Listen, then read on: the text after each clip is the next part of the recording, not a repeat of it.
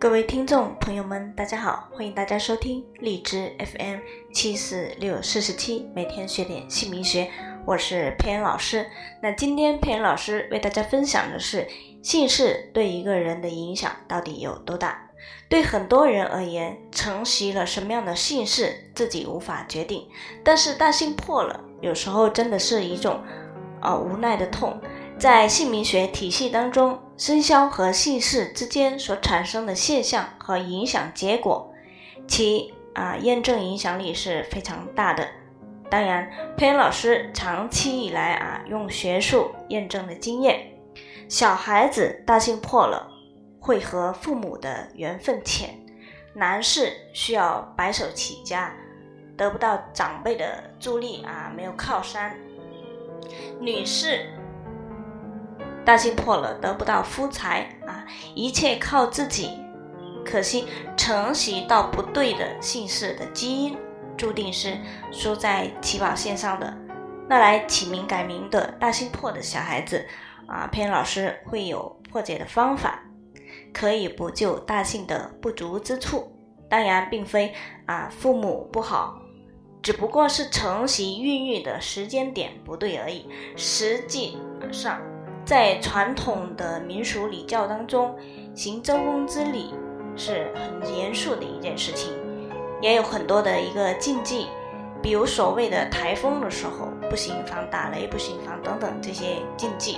那这其实就是古人长期积累的一个智慧，因为这也是现代人讲究的一个优生学注意事项。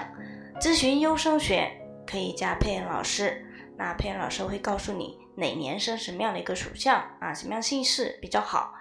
在人跟人之间的一个相对关系的上啊，姓氏也代表着一个人的价值观、生活理念。对女子而言，丈夫的姓氏与自己的生肖相对应，要代表自己与公婆之间的一个相对关系。啊，有一次是生肖属狗的来咨询姓名学。看他的名字姓氏，我们还可以知道，就问他结婚了没有啊？结了。先生叫什么名字？先生姓吕，两个口的那个姓氏。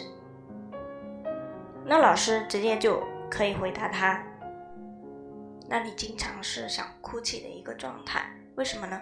属狗的为犬，加上两个口，哭是不是？果不其然。婚后不但与先生的价值观差异很大，又跟公婆住在一起，他哀怨无奈地叹了一口气，真是苦不堪言啊！人与人之间其实也没有绝对的好或不好，只有合不合罢了。相当于一个被虐狂碰到一个虐待狂，又一个名字是天生。怕老婆的遇到一个名字强势来管丈夫的，也是天作之合啊！就看能否相生相惜，互相互补，如此而已。那名字不好，改个名字，可以慢慢的将运势扭转；姓氏不好，就要改变，那就很难。所以有好名字，去补救大姓的不足之处。这是佩恩老师在这里特别说明的原因。那如果年轻的夫妻能够根据自己的姓氏去选择啊适合自己的一个生肖子女，就是优生学，我相信一定有助于子女啊将来的发展，也必定有助于子女和父母亲之间的一个良性的互动关系。再者，未婚者又本身姓氏不佳。也可以尽量的选择与自己生肖相合相生的一个姓氏对象，也会改善自己的先天不足。